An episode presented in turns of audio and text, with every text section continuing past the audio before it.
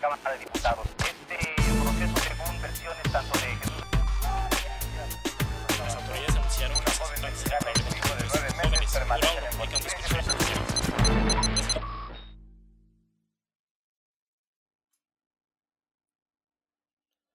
¿Qué oles? Esta ha sido la semana de deslindes y de negaciones calderónicamente hablando. Emilio Lozoya Austin entregó su declaración por escrito a la Fiscalía General de la República y esta fue filtrada a los medios de comunicación para ensuciar el debido proceso. Lozoya Austin le dice a las autoridades ahora autónomas en materia judicial del Poder Ejecutivo que en el caso de Brecht, la corrupción en Pemex, hay 17 figuras políticas involucradas en el caso. Vamos a empezar por los tres más importantes o conocidos, los expresidentes Carlos Salinas de Gortari, Felipe Calderón y Enrique Peña Nieto. Este último con el llamado para algunos ex vicepresidente, el eterno aprendiz de canciller Luis Videgaray.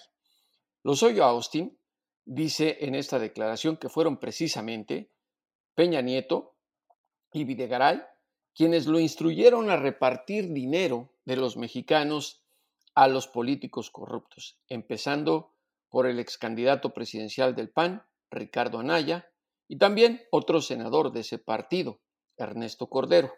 Está embarrado, a su vez, José Antonio Mit, el ex candidato presidencial del Partido Revolucionario Institucional, que por cierto está, está altamente desprestigiado después de este escándalo. No solo eso, hay gobernadores y de todos los partidos y todos los colores, porque ya saben que en México, cuando te conviene, siendo político, te cambias de camiseta. Así son los chapulines.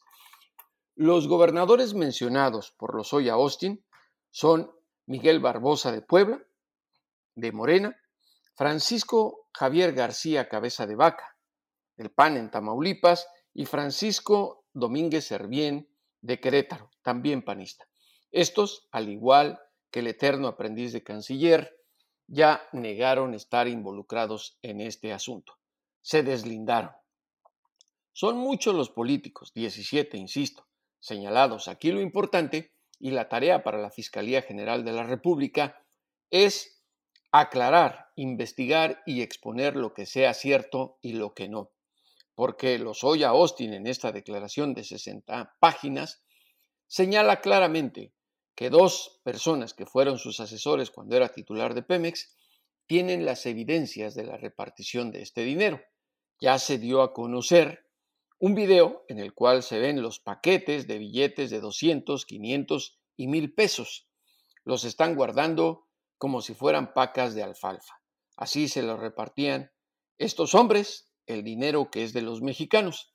También la oposición, y digo la oposición porque pareciera que el bendito ejercicio del periodismo se está utilizando con fines políticos, ya dio a conocer otro video.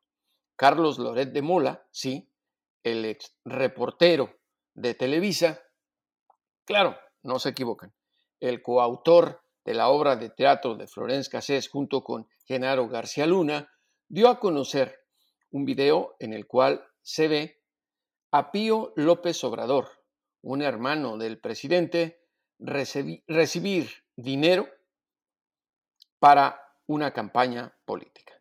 Y aquí hay que establecer una cosa. En la mañanera, el presidente Andrés Manuel López Obrador reconoció que efectivamente su hermano, en el año 2015, recibió ese dinero, pero eran parte de las donaciones para lo que hacía en ese momento López Obrador, continuar con la lucha. Eso lo dijo el presidente.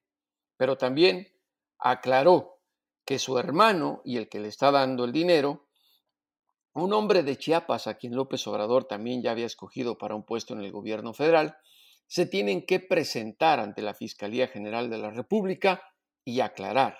Pero aquí hay otra cosa retó a Loret de Mola, a los expresidentes que han denunciado este asunto, me refiero a Peña Nieto, a Salinas de Gortari y a Calderón, a presentar también la denuncia ante la Fiscalía General de la República para que se aclare. Dijo el presidente, existen aves que cruzan el pantano y no se manchan. me hizo recordar una canción de Vicente Fernández, El derrotado. Pero aquí hay un cambio de giro en todo esto.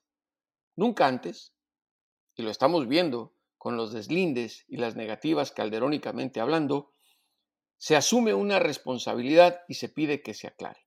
López Obrador dijo que va a acabar con la peste de la corrupción y no va a permitir que nadie de su familia, ni su esposa, ni sus hermanos, ni sus hijos, ni sus cuñados, concuños, sus compadres, amigos, quien sea, se salgan con la suya en un caso de corrupción. Y aquí hay que aplaudir una cosa. Se está pidiendo la intervención de la Fiscalía General de la República. No se está escondiendo la basura que se barre en el cuarto debajo del petate. Y hablando de deslindes en Estados Unidos, pues ya hay candidatos demócratas, Joe Biden y Kamala Harris, que están listos para enfrentarse a Donald Trump en los comicios del 3 de noviembre. Y hablando de este último, que la próxima semana va a llevar a cabo la Convención Nacional Republicana, una oda al narcisismo, porque solamente se va a hablar de Trump. Ah, también Mike Pence, ¿verdad? Me olvidaba, el candidato a la vicepresidencia por segunda ocasión. Steve Bannon, quien fuera el ideólogo y autor intelectual de las políticas antimigratorias de Trump, de la construcción del muro y de señalar a los mexicanos, a los mexicanos perdón, como narcos y criminales, fue detenido en Estados Unidos. Se le acusa de blanqueo de dinero y de defraudar un fondo privado de 25 millones de dólares para construir el muro en la frontera con México. A Bannon y a otras tres personas se les acusa de robar cientos de miles de dólares de este fondo. Fue detenido, aunque ya está en libertad bajo fianza. A Donald Trump se le cuestionó sobre esto. Dijo que desconocía este fondo. ¿Qué esperábamos que dijera? Sí, estaba yo consciente. Le dio tristeza que su ex asesor y jefe de campaña esté acusado de este delito. El muro es el emblema de la campaña de Donald Trump, lo sigue siendo.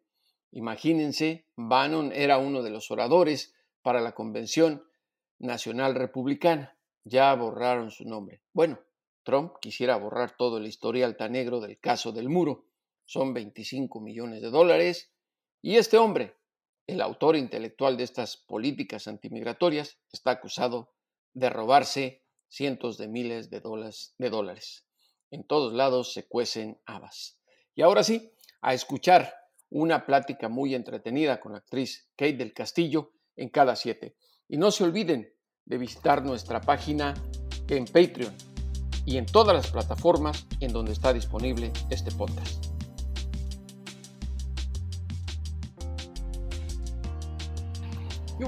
Bienvenidos a Cada Siete. En esta ocasión contamos con la presencia de una gran actriz mexicana, amiga, guapísima, Kate del Castillo, que desde su encierro por COVID-19, igual que todos, dice que la vida le ha cambiado un poquito pero precisamente de eso quisiera, eh, Kate, que empezaras esta plática con cada siete, contándonos qué hace Kate del Castillo encerrada por, razones de salud pública. Exacto.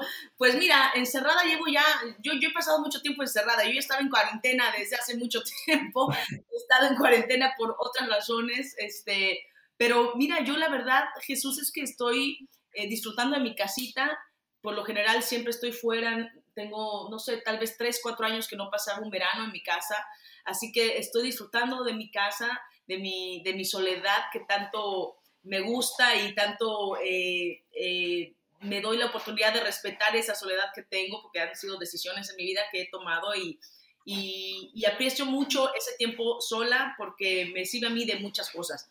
Así que eh, estoy contenta por esa parte, estoy, creo que Creo que todo el mundo estamos estresados, creo que todo el mundo tenemos miedo, todo el mundo tenemos un rollo de por, por la incertidumbre de todo lo que está pasando, de no saber ni cómo ni cuándo. Pero eh, a mí en lo personal eh, no me asusta estar sola porque tengo sola muchísimo tiempo y, y, nunca me he aburrido conmigo, me la paso bien conmigo, soy mi persona favorita. Así que eso no, no me asusta, ¿no? Son, son ciertas cosas, ¿no? Cuando te prohíben algo es como que cuando más lo quieres hacer, así que ese es, ese es el rollo. Pero, ¿estás en algún proyecto ahorita, Kate, o todo está suspendido? No, todo está suspendido, o sea, vaya, yo trabajo todos los días, tengo mi productor, estamos levantando proyectos, pero ha sido una gran preproducción, digamos, para estar listos cuando se pueda salir y se puedan hacer las cosas bien como tienen que ser, porque por otra parte no queremos hacer ciertas producciones porque eh, no queremos eh, sacrificar ni historia ni nivel de producción por el COVID. Y es, es muy, híjole, es un reto muy grande poder trabajar bajo estas circunstancias, ¿no? Eh, no poder tener contacto físico cuando estás haciendo ciertas escenas, no poder este, tener a todos los, los chicos de producción y del crew con máscaras todo el tiempo, es, es muy, muy duro, ¿no? Así que queremos esperar el siguiente proyecto que iba a hacer, lo iba a hacer ahorita en mediados de agosto, y me lo cambiaron hace apenas un par de días, me dijeron que no, que se va hasta enero, entonces... Es así como, uy, no. ¿Y de qué se trata ese proyecto? ¿Se puede saber qué? Claro que sí, es una comedia eh, oscura, una como dicen acá, dark comedy para Peacock, que es la nueva plataforma de NBC. Así que eh, son, van a ser ocho capítulos nada más. Va a ser lo, lo, lo, primero que va a sacar Peacock en español, que a mí me encanta seguir haciendo cosas en español en, en, ¿sabes? A este nivel en cosas acá americanas, que para mí ese es el verdadero crossover del que todo el mundo hablamos me parece más importante hacerlo en tu propio idioma. Así que voy a hacer eso y despuesito viene Las Reinas del Sur 3, así que apenas voy a tener tiempo, ¿no? Y, y, estoy contenta por tener trabajo, pero también es así que, o sea, ya no trabajé nada en todo este año, ¿no? Tengo que pagar los bills de la casa, tengo que hacer un montón de cosas y es difícil. ¿Y cómo se llama esta serie de comedia? Se va a llamar Armas de Mujer. Armas de Mujer. ¿Y nos puedes decir más o menos de qué se trata aquí? Pues son eh, somos cinco mujeres completamente diferentes, completamente diferentes en personalidad y en deseos, en, en, en, todos los aspectos, y como a sus maridos eh, les pasa algo que se tienen que ir los cinco, se desaparecen por completo desde el primer capítulo y cómo estas mujeres se van a tener que unir y cómo van a, a, a, sobrellevar y pasar esta, que son además amas de casa, que no han, no han trabajado, que son este, pues de estas mujeres que han vivido una vida fácil dentro de lo que cabe en cuestión económica y cómo se van a unir y cómo se van a encontrar en las peores de las peores, sin dinero y sin nada, juntas. Así que está muy divertida eh, y habla, habla de, de, este rollo también de, de sororidad, ¿no? De, la, de la mujer. Así que está, estoy contenta, estoy feliz porque hace mucho además que no hago comedia. A mí me encanta la comedia, pero he hecho mucha, pero en teatro, no nunca en televisión. Oye, ¿y La Reina del Sur 3, dónde se está grabando?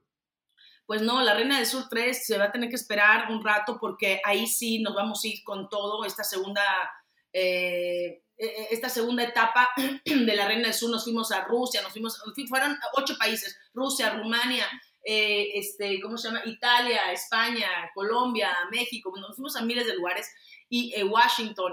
Y, no queremos esta, esta tercera temporada, queremos hacerla todavía superior a la segunda y no queremos sacrificar precisamente nada de que tenga que ver ni con producción ni con historia por el COVID. Entonces, tendremos que esperarnos y si nos tenemos que esperar a lo mejor otro año, nos esperaremos porque yo sí no quiero sacrificar nada de eso. ¿Y de cuántos capítulos sería la... Lo mismo, son, son creo que 60, son un montón.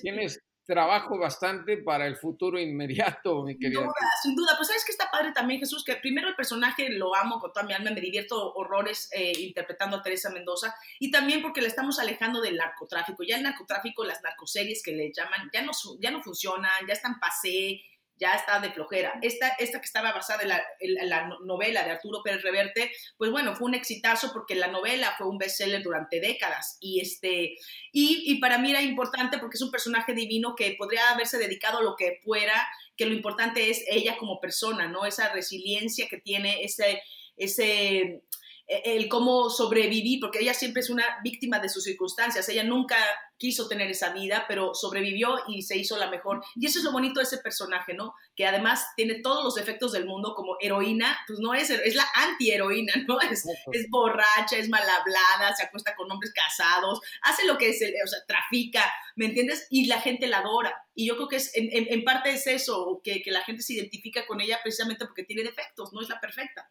¿Y cuál sería, por ejemplo, danos una probadita del giro de esa nueva ah, Teresa? Bueno, en, esta segunda parte hubo ahí un giro porque ya tiene ella una hija, pasan ocho, casi diez años y que pasaron literal en la vida real. Entonces ella ya tiene una hija mayor, ya tiene otra vida, se quiere salir de eso hasta que la vienen y la buscan y tiene que responder porque si no matan a su hija que se la secuestraron. Entonces, eh, pues imagínate, el amor más grande de su vida, que ahora es su hija, se la secuestran y al final la tiene con ella. Y ahora se quedó en que llegan, ella está en Australia, eh, feliz con su hija y llegan, ya sabes, este, barcos y llegan helicópteros, no sabemos quiénes son, no sabemos si son sus aliados, no sabemos si es la DEA, no sabemos si son los gringos, si son los mexicanos o si son los, eh, los enemigos de, de, algún cártel o lo que sea. Entonces, eh, ahora, como yo les dije, necesitamos una Teresa que ya está completa, ya tiene a su hija con ella y va a estar entera con todo. Entonces va a ser, imagínate, si con su hija, sin su hija hizo todo lo que hizo ahora, ya con su hija va a ser todavía más fuerte. Pero lo que sí quiero es que nos vayamos alejando un poquito de eso y que sea más un thriller político de acción, más que una cosa que, sea con, que tenga que ver con narco. ¿no? Con responsabilidad social, por lo que veo que me estás diciendo, ¿no? Sí, sí, y queremos irnos, tal vez, no sabemos qué países vamos a ir, no, no puedo decir ahorita la trama, me sé más o menos la estructura, pero todavía no tengo ni siquiera el primer capítulo, pero nos queremos ir más a países eh, de Sudamérica, nos queremos ir por todo, pues por toda Latinoamérica. Ojalá que, que, así sea y ojalá que podamos viajar y que podamos hacer las cosas como tiene que ser. Y más una cosa, exacto, de thriller político porque es entretenimiento, ¿no? Y Teresa Mendoza seguirá siendo esa mujer aguerrida y esa mujer que, que, que, también con miedo todo el tiempo, porque todo lo que toca se muere, ¿no? Todo lo que ama se muere. Entonces también ella, ella ahorita ya tiene que, que vivir por su hija, pero antes lo que quería era morirse ella. La antítesis de un rey Midas, digamos. exactamente, exactamente. Oye, Kate, eh, en 2019 te fue muy bien con el teatro, ¿no? En, sí. en, Nueva York, en tu sí, obra, The Way She Spoke. Ahí te lo agradezco enormemente. La poca gente que me fue a ver de, de mis amigos queridos, tú, tú, eres uno de ellos, así que te lo voy a agradecer siempre. Ahí interpretas algo que tiene mucho que ver con un tema que sigue siendo una herida abierta en México, las mujeres, la muerte de las mujeres, los feminicidios. Y tú interpretas la voz, es un monólogo, pero interpretando a, a, distintos, a distintas mujeres que yo recuerdo al verte eh, en esa obra que impactaste tanto a, al auditorio, que además eran anglosajones, que, lloraban, ¿no?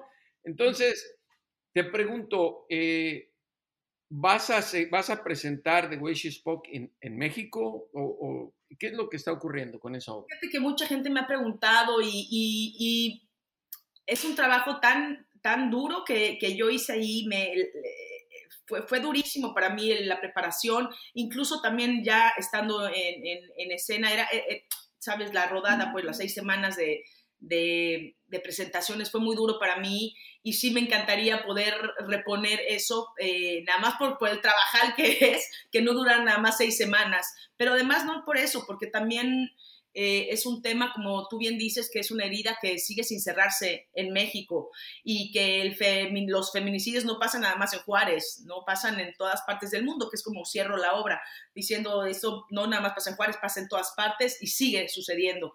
Me encantaría llevarlo a México, pero tendría que aprenderme la hora otra vez toda, pero ahora en español. es mucho más fácil, Kate. Pues sí, pero pues ya pasé, ahora, ahora ya me la sé en inglés, ahora déjenmela en inglés, ¿no? no sean gachos. No, pero sería, sería muy lindo, tenemos, sería cosa de hablar con el autor y sería cosa de hablar con, eh, ¿sabes? Con Audible, que fueron los que me llevaron a mí, que fue el teatro que fuiste. Así que sería, sería yo creo que sería importante también. Oye, Kate, eh, Kate del Castillo siempre ha tenido una opinión política muy interesante, que crea polémica también en algún momento. Eh, tú sabes que yo soy periodista y obviamente la política para mí es la materia prima de mi trabajo. ¿Cómo ves México en este momento, después de estos casi ya dos años del presidente Andrés Manuel López Obrador? Te lo pregunto cómo lo ves, porque tú no estás en México al igual que yo. Lo ves desde otra perspectiva, con una lupa distinta. No percibimos exactamente la vena, que tienen todos los mexicanos. Pero ¿cómo ves en este momento a nuestro país? Eh, eh, Sabes, siento yo que estamos, eh, o estamos porque soy mexicana, aunque esté de este lado, pero en un momento muy peligroso, ¿no? Siento que estamos como en peligro constante de, en manos de, de alguien que no ha respondido, ¿no? Alguien con que teníamos mucha esperanza de que cambiaran las cosas por su... Eh, por su discurso político antes de ser presidente y que nos ha decepcionado profundamente. Entonces, eh, eh, México es un país que ha sido golpeadísimo de, de, siempre, ¿no? México es un país maravilloso que ha sido golpeadísimo por, por sus gobernantes. Entonces, eh, eso no ha cambiado y seguimos en la misma. Te digo yo, eh, él dijo que iban a cambiar muchas cosas, no ha cambiado nada. Vaya, ni siquiera la gente que tiene él en, en, en el gobierno, ¿no? no son los mismos eh, tipos, nada más que en diferentes posiciones. Entonces, realmente no ha cambiado nada. Y, y siento yo que alguien como él ahorita está poniendo en peligro a, a México y a nosotros como mexicanos. Así que yo lo vivo eh, a través de, de mi familia, eh, hasta, hasta, a veces hasta que me siento mal de hablar de México porque no me siento ya con el, ¿sabes? Con, porque como no vivo allá, no lo estoy viviendo como lo viven los mexicanos ahí, pero, pero también tengo el derecho porque soy mexicana y porque tengo a mi familia ahí y porque sé lo que están pasando ellos, ¿no? Y, y, y siento un poco de miedo, que nunca había tenido miedo, tenía coraje, tenía, eh, eh, ¿sabes? Me sentía un poquito... Um, bueno, insatisfecha desde luego, pero tal vez traicionada, tal vez esto, lo otro. Ahorita tengo miedo. Me parece terrible tener miedo, no lo había sentido. Pero ¿no te parece un cambio fundamental el hecho, por ejemplo, de que ya no se esté despilfarrando tanto dinero? Te lo digo porque sí. a mí me, me, consta que cada vez que yo escucho a los expriistas, a los expanistas hablar de que el país está yendo en la dirección equivocada, creo que no perciben una cosa muy importante, eh, que el cambio se dio por decisión del pueblo. Obviamente es muy distinto ser político y candidato a ser presidente cuando ves la realidad y sobre todo heredas un desastre tan grande como el que recibiste. Pero el simple hecho de que ya no se esté gastando el dinero como se desperdiciaba, eh, me parece que es un cambio. ¿Tú no lo percibes así? Sin duda, eh, eh, claro, eso sí, es un, eso para mí es, es fundamental, me encanta. Es, esa parte sí creo que es muy importante. Ojalá que, eh, porque despilfarrar el dinero, bueno, pues e-, eso lo siguen haciendo eh, por, por, todas partes, se sigue despilfarrando el, el, dinero, ¿no? Lo que él está haciendo me parece muy justo, me parece muy, muy bien, pero ¿qué, qué más vas a hacer? O sea, no despilfarres el dinero, me parece uf, un, una palomita, me parece perfecto el combate a la corrupción. ¿Perdón? El combate a la corrupción, ¿cómo lo ves? Ahorita está Lozoya en México, está empezando a declarar, ya se adelantó la, la, ex, la solicitud de extradición de un exgobernador que se robó 3.200 millones de pesos, Kate. Sí. César Duarte, el exgobernador de Chihuahua. Uh -huh. Entonces, eh, y, no y créemelo que yo trato de ser imparcial en todo esto. Simplemente pregunto, hay mucha gente que dice, no ha, no ha habido el cambio total. Yo hay muchas cosas en las cuales no estoy de acuerdo, uh -huh. pero sí veo una dirección diferente. Por ejemplo, y te lo digo así, no sé tú cómo lo veas, el simple hecho de que ahora sí tengamos a alguien que fue director de Pemex, que eran intocables, sí. y que más allá del acuerdo que lleguen con él, empiece a decir, fulano de tal me ordenó esto o en complicidad con esto se gastó tanto dinero, se perdió tanto dinero. ¿No lo ves el combate a la corrupción como un avance para los mexicanos y para el país después de lo que teníamos?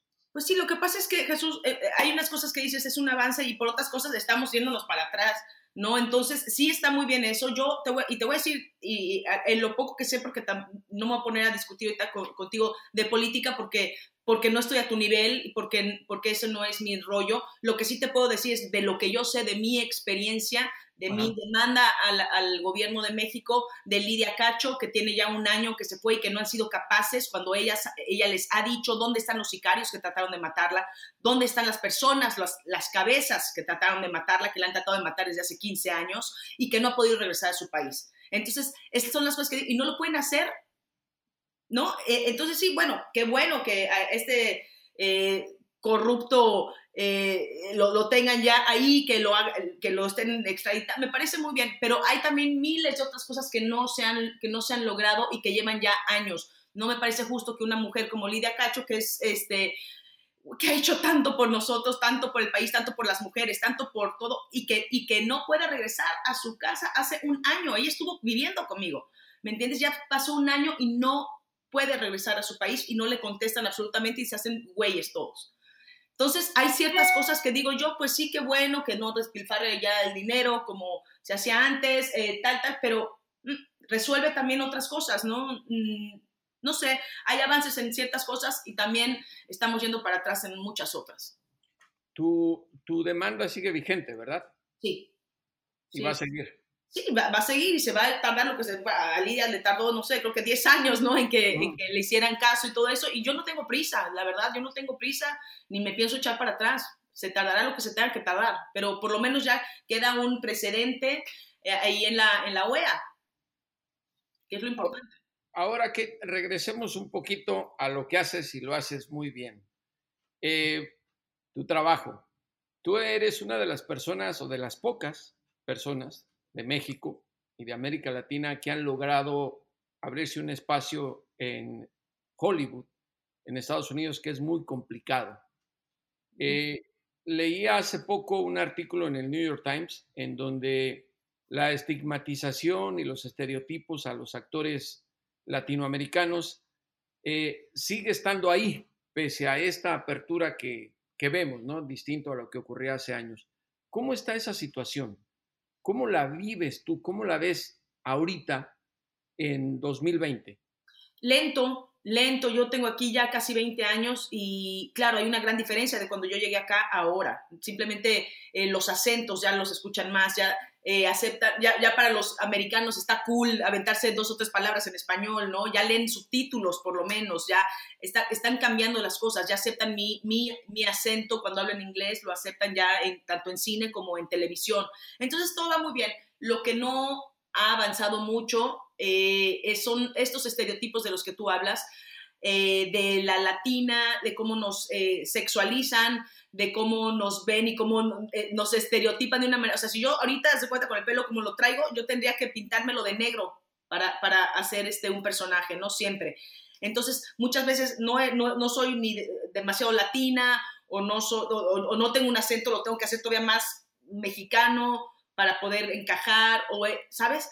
Y yo ya estoy harta también de los mismos personajes, ¿no? Siempre las prostitutas o las, este, las eh, señoras que limpian la casa o, ¿sabes? Y, y está bien, si ese es el personaje, está bien, yo lo hice en la misma luna, lo hice, ¿sabes? Está muy bien, pero, pero no pueden ser nada más los únicos, también quiero hacer mujeres y por eso me metí de productora, ahora tengo mi, mi compañía productora, estamos de socios con Endemol Shine en North America, que, está, que es una empresa enorme, y estamos eso, saliéndonos de los estereotipos. Yo no quiero, como les dije yo, yo no quiero, si me van a llamar a ustedes para que yo levante proyectos nada más eh, latinos, ni me llamen, porque yo no voy a hacer cosas latinas. Porque yo quiero hacer shows increíbles de televisión, o sea, series de televisión, películas increíbles, sin las etiquetas de necesariamente ser latinos. Lo que sí voy a hacer es traer a latinos a mis, a mis proyectos. A más latinos, yo quiero ver más nombres como el mío, como en películas como Bad Boys for Life. ¿No? Quiero ver en ese tipo de películas grandes, no nada más en las indies, que yo he hecho un montón, que, nadie tal vez las ve, pero he hecho un montón de, que está muy bien, que a mí me llenan de alegría, pero también quiero estar en ese tipo de películas porque, porque tenemos con qué estar en ese tipo de películas. Y en mis producciones voy a tratar de traer mujeres, pagarles igual que a los hombres y traer, eh, y traer nombres latinos, tanto enfrente de pantalla como atrás de la pantalla. Y con los grandes directores mexicanos que ahora, bueno, pues, han ganado eh, bastantes premios en Hollywood, son reconocidos. Eh, ¿Lo ves eso como un avance o en realidad, como ellos incluso en ocasiones trabajan para producciones netamente sajonas, digamos, eh, se acoplan?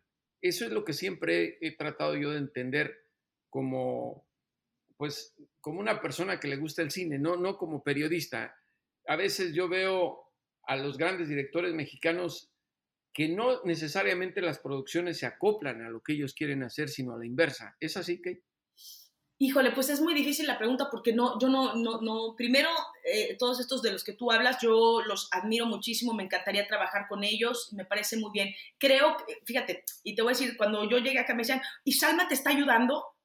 Como, ¿por qué tendría Salma que ayudarme? Ese no es, o sea, cada quien se rasca con sus propias uñas, o sea, ella no tiene por qué ayudarme, no conozco, bueno, sí la conozco, pero, ¿sabes? No, ¿Por qué tendría que ayudarme? Entonces, cada quien aquí se rasca con sus propias uñas. Yo empecé de ceros cuando me vine para acá. Dejé toda una carrera y una vida en México a empezar de ceros. Entonces, que cada quien se rasque con sus propias uñas. Ahora, ahora que yo ya tengo la posición, no tengo el poder todavía, pero tengo la posición de levantar proyectos y todo eso, claro que voy a traer a toda la gente que yo pueda traer y ayudar a quien yo pueda ayudar pero no porque los quiera nada más ayudar, sino porque me sirven a mí en mi proyecto, porque son talentosos, porque encajan con lo que yo quiero como actores y, o como productores o como escritores, como lo que quiera que sea. Ahora, sí me encantaría que estos directores que tienen, sí, ellos sí tienen el poder, pudieran hablar más de, nuestro país, traer más historias de nuestro país, poder traer, traernos a más de nosotros a sus películas, ¿no? Sí, sí me encantaría. No es crítica, es nada más como tú dijiste, se siento que se adaptan más a, un Hollywood que, que al revés. No digo que todos, pero sí hay mucho de eso. Sí, por eso creo que Roma fue así como que, wow, la gran situación, ¿no? Que acabó con ese, digamos, estereotipo, pero a final de cuentas no fue tan así, me parece. aun cuando cambió la situación y vimos a una mexicana, mexicana como tal, estar ahí en, la, en el premio del Oscar nominada, me parece que, ah, tú me puedes corregir porque tú eres la que sabes, que todavía nos falta para dar ese salto, ¿no? Yo estoy de acuerdo, yo estoy de acuerdo, pero vaya que lo, pero vaya que, que Cuarón hizo un gran paso, dio un maravilloso paso, le cayó la boca a todo el mundo, hizo lo que quiso, se dio el tiempo que quiso. Es una película, eh, a mí en lo personal me movió muchísimo porque además el, todo esto, yo vivía en un, en un edificio igual cuando, cuando, desde que nací hasta que eh, tuve no sé qué edad, pero toda mi vida fue en un, en un departamento así que apenas entraba el coche porque rozaba, a, mí me, me, recordó y me removió muchas cosas y es una también manera de, de ver lo clasistas que somos en México, ¿no? Ese, si te quedas diciendo, wow, claro, es que ese es el México, exactamente refleja un México perfecto. Y, y, lo agradecí enormemente, pero sí creo que lo, siento que fue forzado, ¿no? Como que lo sientes casi que la pusieron ahí porque él es un gran director, es eh, eh, maravilloso y puede que vamos a aplaudirlo y todo eso porque es una gran película, obviamente, pero como forzado lo sentí, ¿no? siento que tienen que haber miles de más películas así y que se sienta natural de que estén en esa posición de estar en los Óscares. Kate del Castillo también es empresaria y con el tema que a muchos pues, nos gusta mucho, no en exceso, ¿verdad? Pero el tequilita, como buen mexicano. ¿Cómo te está yendo con tu tequila, Kate? Pues mira, tú sabes que después de todo esto de, que me acusaron de lavar dinero por medio de mi, de mi tequilera, eh, pues fue un rollo, ¿no? O sea, eh, los inversionistas que tenía se salieron, nos quedamos solos, nada más mis socios y yo. Así que ha sido un, rollo regresar a poder estar estables. Este, ahorita nos hackearon en nuestra cuenta, así que nuestra cuenta de Instagram nos la hackearon, entonces eh, era, era Tequila Honor y ahora es Honor Tequila, pero pues ya teníamos 150 mil eh, seguidores que, que nosotros nos hicimos en las redes sociales. Es una marca que se hizo en las redes sociales desde el principio involucramos a todos los fans, a toda la gente que estaba ahí de esta va a ser la botella, esta va a ser la etiqueta, qué les gusta, esta o esta, tal y tal. Mientras yo, obviamente, eh, hicimos como casting de destileras en México y yo llevé todos los ejemplos de los tequilas que a mí me gusta tomar para empezar a ver los, los sabores, cómo iba a ser la receta y todo eso, la fórmula.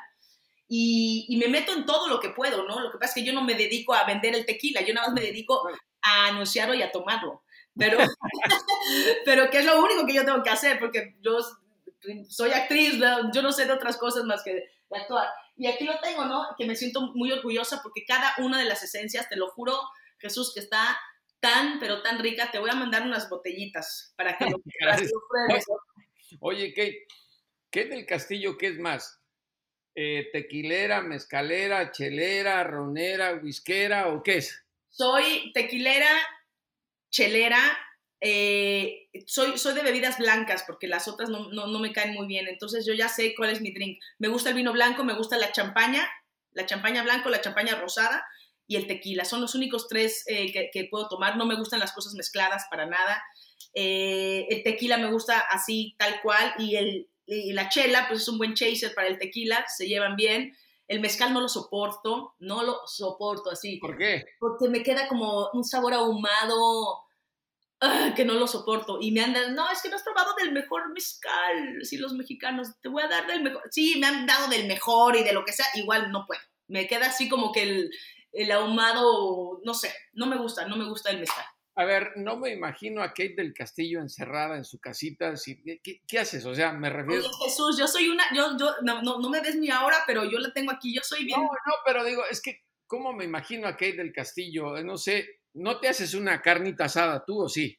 Cero, soy pésima. Yo como del refrigerador. Yo sería. Yo, cuando cocino, si es que cocino, es porque le voy a cocinar a alguien, ¿no? pero a mí sola me da flojera, entonces yo desde el, agarro del refrigerador y ahí como, y si no pido, y si no me hago una quesadilla, ¿me entiendes? Soy malísima. Pero sí te echas tu chelita, tu tequilita. Ah, no, no, no, sí, me encanta, me encanta. Yo disfruto muchísimo mi drink, lo que sea que sea, ya sea mi tequilita o mi vinito, eh, yo sola, leyendo en mi alberquita que tengo una vista muy linda, y entonces yo lo disfruto como no tienes una idea, me apapacho mucho.